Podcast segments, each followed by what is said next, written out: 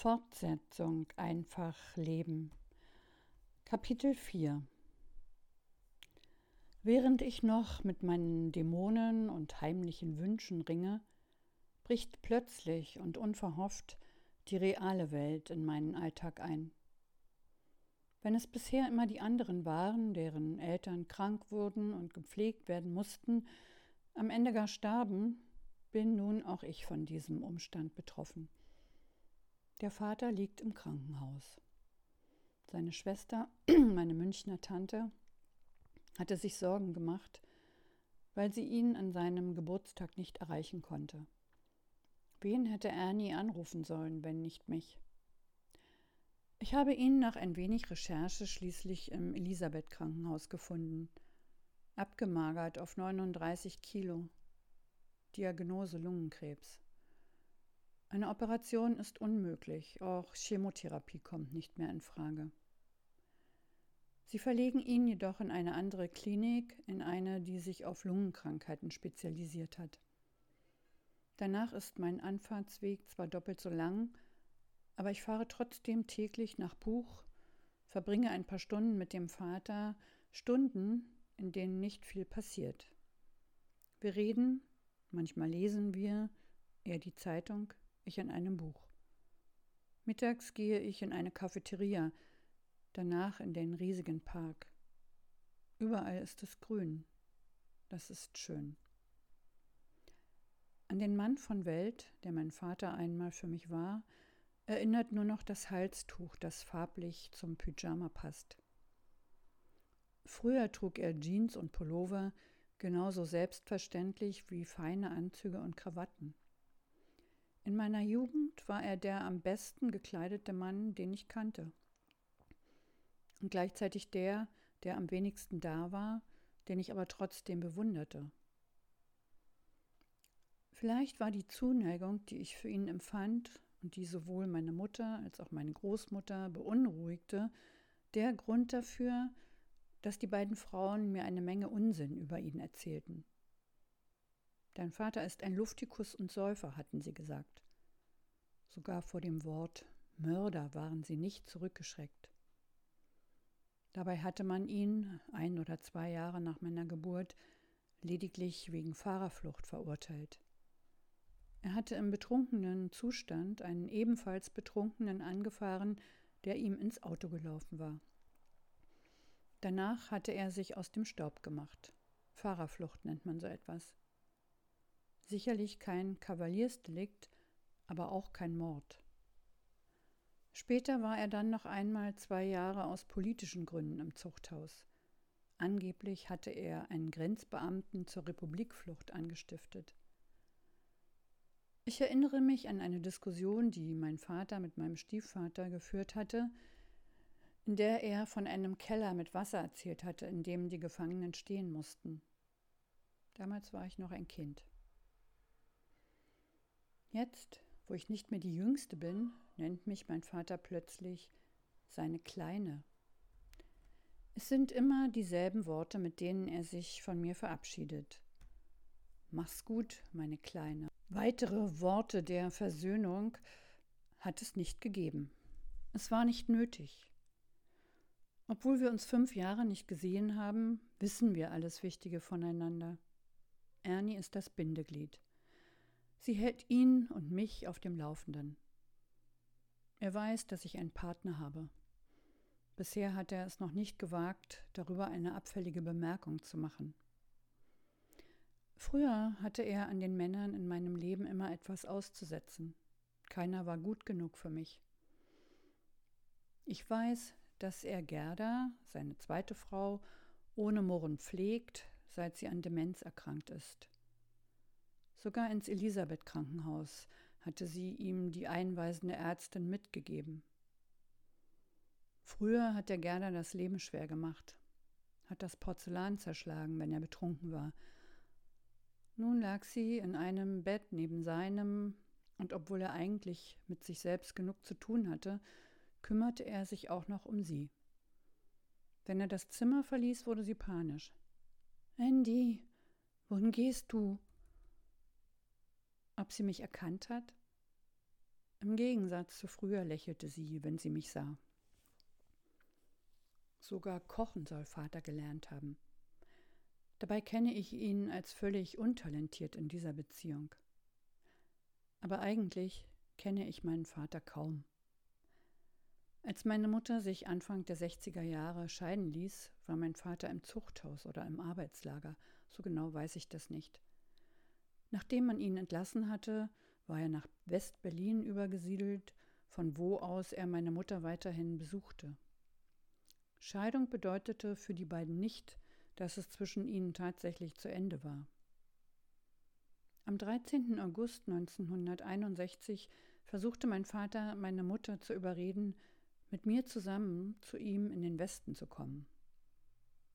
Ich habe vage Erinnerungen an diesen Tag, ohne sie bewusst mit meinem Vater verknüpfen zu können. Damals war ich sechs Jahre alt und zu Besuch bei meiner Mutter in Wilhelmsruh. Ein halbnackter Mann, das muss mein Vater gewesen sein, lief aufgeregt durch die Wohnung. Etwas passierte am Bahnhof, den man von der Wohnung aus sehen konnte. Damals habe ich bewusst zum ersten Mal einen Penis gesehen. Ich fand das Gebilde eklig, traute mich aber nicht zu fragen, um welche Krankheit es sich dabei handelt. Mein Vater kannte alle Schleichwege zwischen Ost- und Westberlin. Nicht umsonst hatte er einige Jahre als Fahrer für die DEFA gearbeitet. Er hätte uns sogar später noch in den Westen holen können. Allerdings brachte es meine Mutter nicht übers Herz, sich gegen meine Großeltern zu stellen. So lautet jedenfalls die offizielle Erklärung für ihr Verbleiben in Ostberlin. Ich dagegen glaube, dass sie nicht wirklich mit meinem Vater zusammen sein wollte. Das Leben, das sie ohne ihn führte, frei und ungebunden, einen Freund hatte sie inzwischen auch, gefiel ihr. Aber natürlich kam ihr diese Ausrede sehr entgegen. Ich versuche mir meinen wortkargen Großvater vorzustellen, der sich sonst nie mehr als hundert Meter von unserer Laube entfernte, wie er langsam, aber zielstrebig auf der staubigen Straße bis zur Endhaltestelle der Straßenbahn läuft, wie er noch zweimal umsteigen muss, bevor er endlich vor meiner Mutter steht. Und dann dieser eine Satz Wenn du uns das Kind wegnimmst, bringe ich mich um.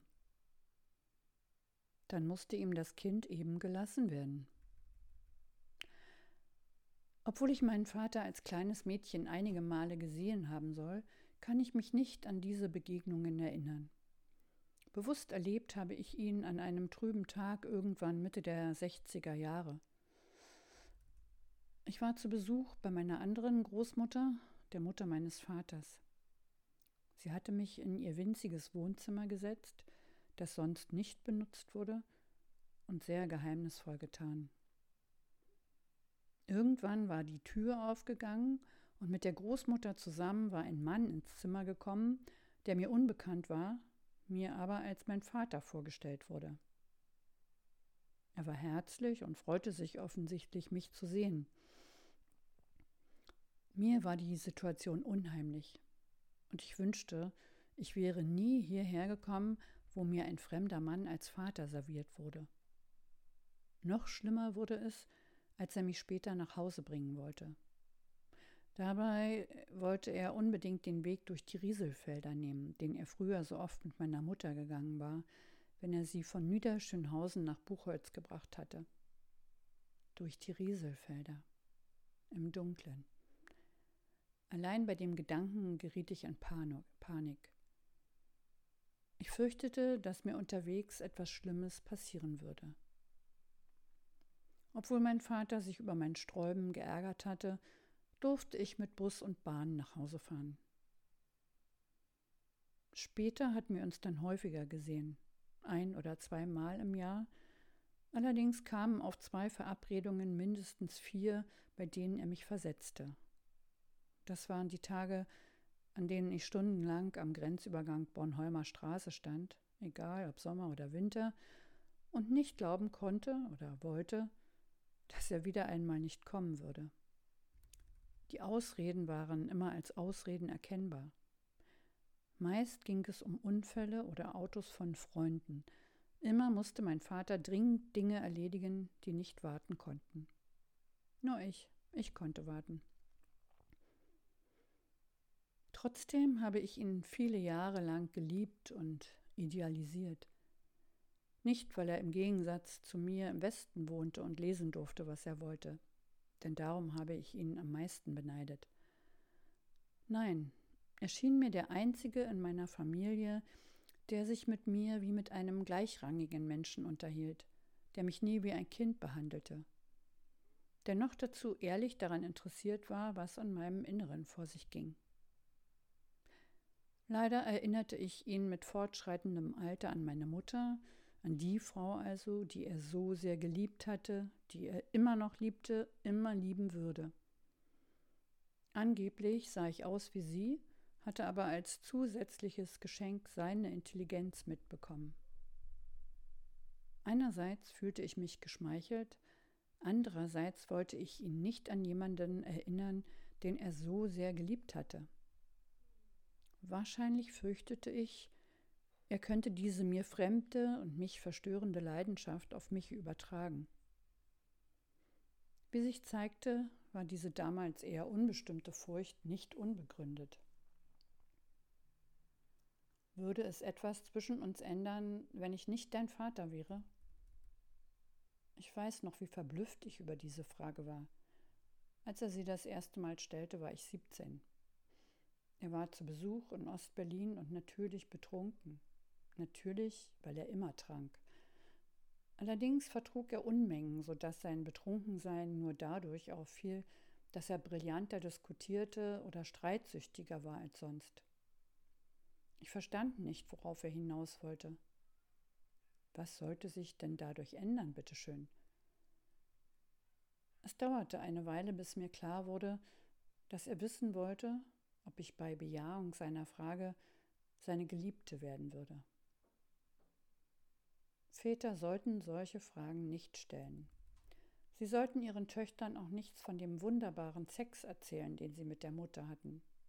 Auch die Geschichte mit der Rose, die ein einfühlsamer Mann nach schönem Beischlaf der Gespielin auf die Brust legt, hätte er besser für sich behalten.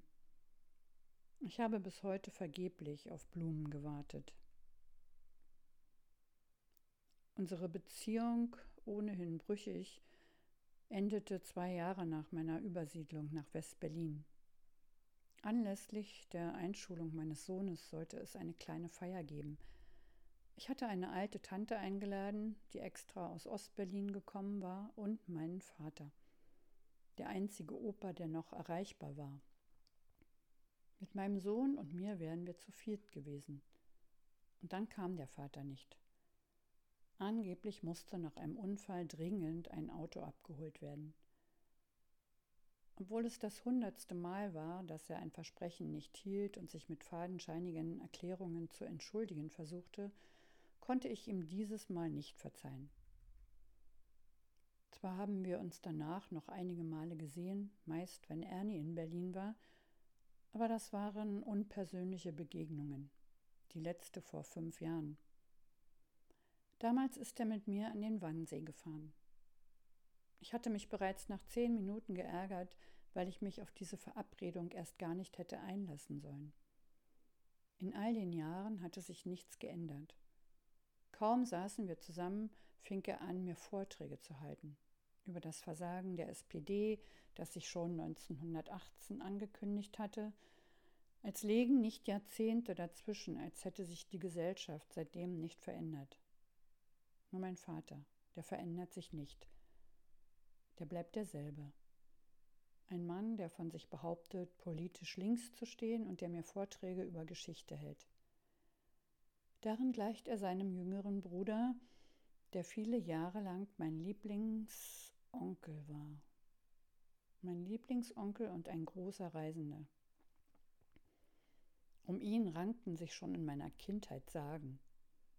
In seiner Jugend war er einmal fast Berliner Meister am Boxen geworden. Eigentlich wollte er wie der älteste der Brüder, mit meinem Vater waren es drei Jungs, dazu Ernie, das einzige Mädchen, Kunst studieren, begabt genug war er, Aber dafür hätte er in die FDJ eintreten müssen. Das hatte er abgelehnt. Dann würde er eben nicht studieren. Dafür war er Ende der 50er Jahre von Ostberlin nach Indien getrennt, hatte anschließend die halbe Welt bereist, war mit dem Frachtschiff nach Australien gefahren, wo er seine spätere Frau kennenlernte und sesshaft wurde. Er hatte Hochhäuser gebaut, Teppiche verkauft, nach Öl gebohrt. Und als er schon über 50 war, hatte er in Sydney doch noch Kunst studiert. Ich habe mir Arbeiten von ihm im Internet angesehen. Immer haben sie einen politischen Bezug. Als ich G das erste Mal sah, war ich zwölf. Er war auf einer Rundreise durch Europa, hatte Freunde von früher aufgesucht, auch Ernie und ihren Mann in München, hatte eine Weile bei meinem Vater in Westberlin gelebt und natürlich war er auch bei seiner Mutter in Ostberlin, meiner zweiten Großmutter.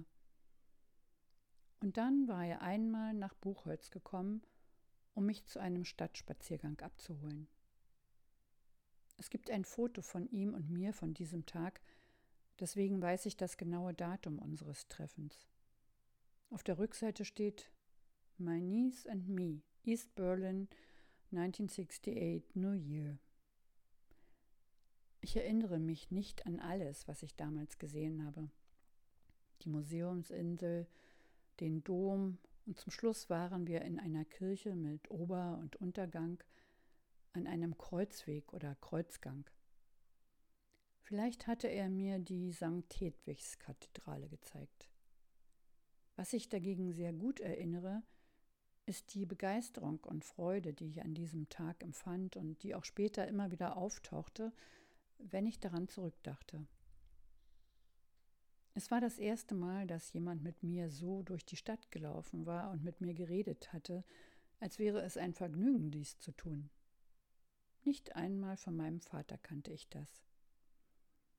Bis dahin hatte ich von Berlin nicht viel mehr als Buchholz, unsere Kleingartenanlage, gesehen. Ab und zu fuhr ich mit der Straßenbahn und dem Bus nach Wilhelmsruh, verbrachte das Wochenende bei meiner Mutter und ihrem Mann. Mehr kannte ich nicht. Und dann kam dieser attraktive, kluge Onkel daher, um mich aus meinem Dornröschenschlaf zu wecken. Er hatte mir eine neue Welt eröffnet. Ich kannte aus meiner Familie Diskussionen über Politik, darüber, was Menschen plötzlich zustoßen konnte, man erzählte von alltäglichen Erlebnissen. Aber noch nie hatte mit mir jemand über Kunst geredet, hatte mich auf architektonische Besonderheiten aufmerksam gemacht, mich zum anderen Sehen eingeladen. Das war neu und aufregend, inspirierend geradezu. Von diesem Onkel, von seinem Wesen, seinem Wissen, war ich so begeistert, dass ich mir vornahm, ihn zu heiraten, wenn ich erwachsen wäre. Genau so ein Mann wollte ich. So schrieb ich es jedenfalls in mein erstes Tagebuch.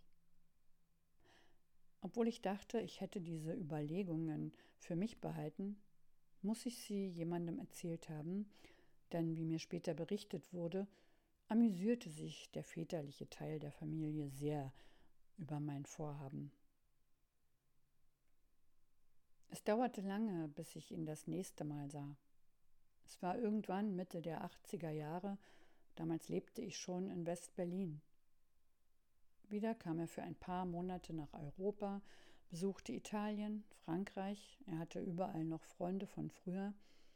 Ein paar Wochen verbrachte er auch in seiner alten Heimat Berlin, wo er nichts Besseres zu tun hatte, als die Beziehungen seiner Freunde durcheinander zu bringen, wie mein Vater boshaft bemerkt hatte was mich nicht weiter erstaunte.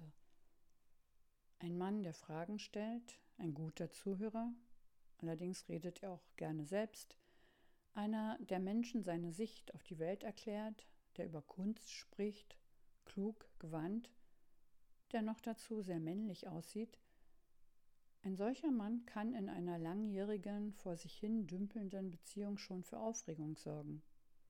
Aber nicht nur dort. Auch junge Frauen verfallen seinem Charme, seiner Intelligenz. nicht zuletzt seiner Zärtlichkeit. Bis heute halten wir unseren Kontakt vor allem auf dem Postweg aufrecht. G schreibt selten, aber wenn, dann habe ich 20 eng beschriftete Seiten dünnen Luftpostpapiers zu lesen, auf denen er philosophiert, politisiert, brilliert. Manchmal ärgere ich mich auch über ihn, weil er mir zu verstehen gibt, und darin ähnelt er meinem Vater, dass er mich lieber als Single sehe, denn an der Seite eines Mannes. Warum musst du dann immer einen Kerl haben? Und dann fragt er meist noch, ein wenig kokett, ob ich ihn etwa nicht mehr liebe. Eine Künstlerin, und das gefällt mir, für ihn bin ich eine Künstlerin, es spielt keine Rolle, dass ich erfolglos bin, eine Künstlerin also lebt in ihrem eigenen Kosmos, sie braucht keinen Mann, der ihre Hand hält. Als ob ich jemanden möchte, der meine Hand hält. Ich könnte mir gut eine Beziehung vorstellen, in der ich meinen Partner nur sporadisch treffe, mir geht es doch eher um diese geistige Nähe, die mich mit meinem Mann verbindet. Dafür muss er nicht ständig körperlich präsent sein. In seinem letzten Brief fragte G. mich, wo ich eigentlich politisch stünde. Das war schon früher ein Reizwort für mich. Sag mir, wo du stehst und welchen Weg du gehst. Erst wenn man sich darüber verständigt hat, dass man selbstverständlich links ist, kann man miteinander reden. Vielleicht habe ich diesen Brief deswegen nicht beantwortet. Ich mag es nicht, wenn ich mich genötigt fühle. Was hätte ich ihm auch schreiben sollen? Ich rege mich über die Ungerechtigkeiten auf, darüber, dass die Reichen reicher werden, die Armen immer ärmer und dass man uns erzählen will, jeder fände einen Job, wenn er sich nur Mühe gibt. An mangelnder Mühe hat es beim Mann nicht gelegen, sondern an seinem Alter, oder auch an den fehlenden Papieren, an denen wir in Deutschland so hängen. Nur staatlich geprüfte Historiker dürfen die Geschichte verwalten. Nur der Dramaturg, der eine entsprechende Ausbildung nachweisen kann, bekommt eine Chance am Theater. Erfahrung und Talent, das ist schön und gut, aber ohne Papiere? Damit der Mann wenigstens beschäftigt war und nicht verlernte, früh aufzustehen, durfte er an sinnlosen Bewerbungstrainings teilnehmen, die er selber viel besser hätte abhalten können. Ich glaube, diese sogenannten Beschäftigungsprogramme erfüllen nur einen einzigen Zweck. Sie versorgen eine Clique von geschäftstüchtigen Abzockern mit Geld.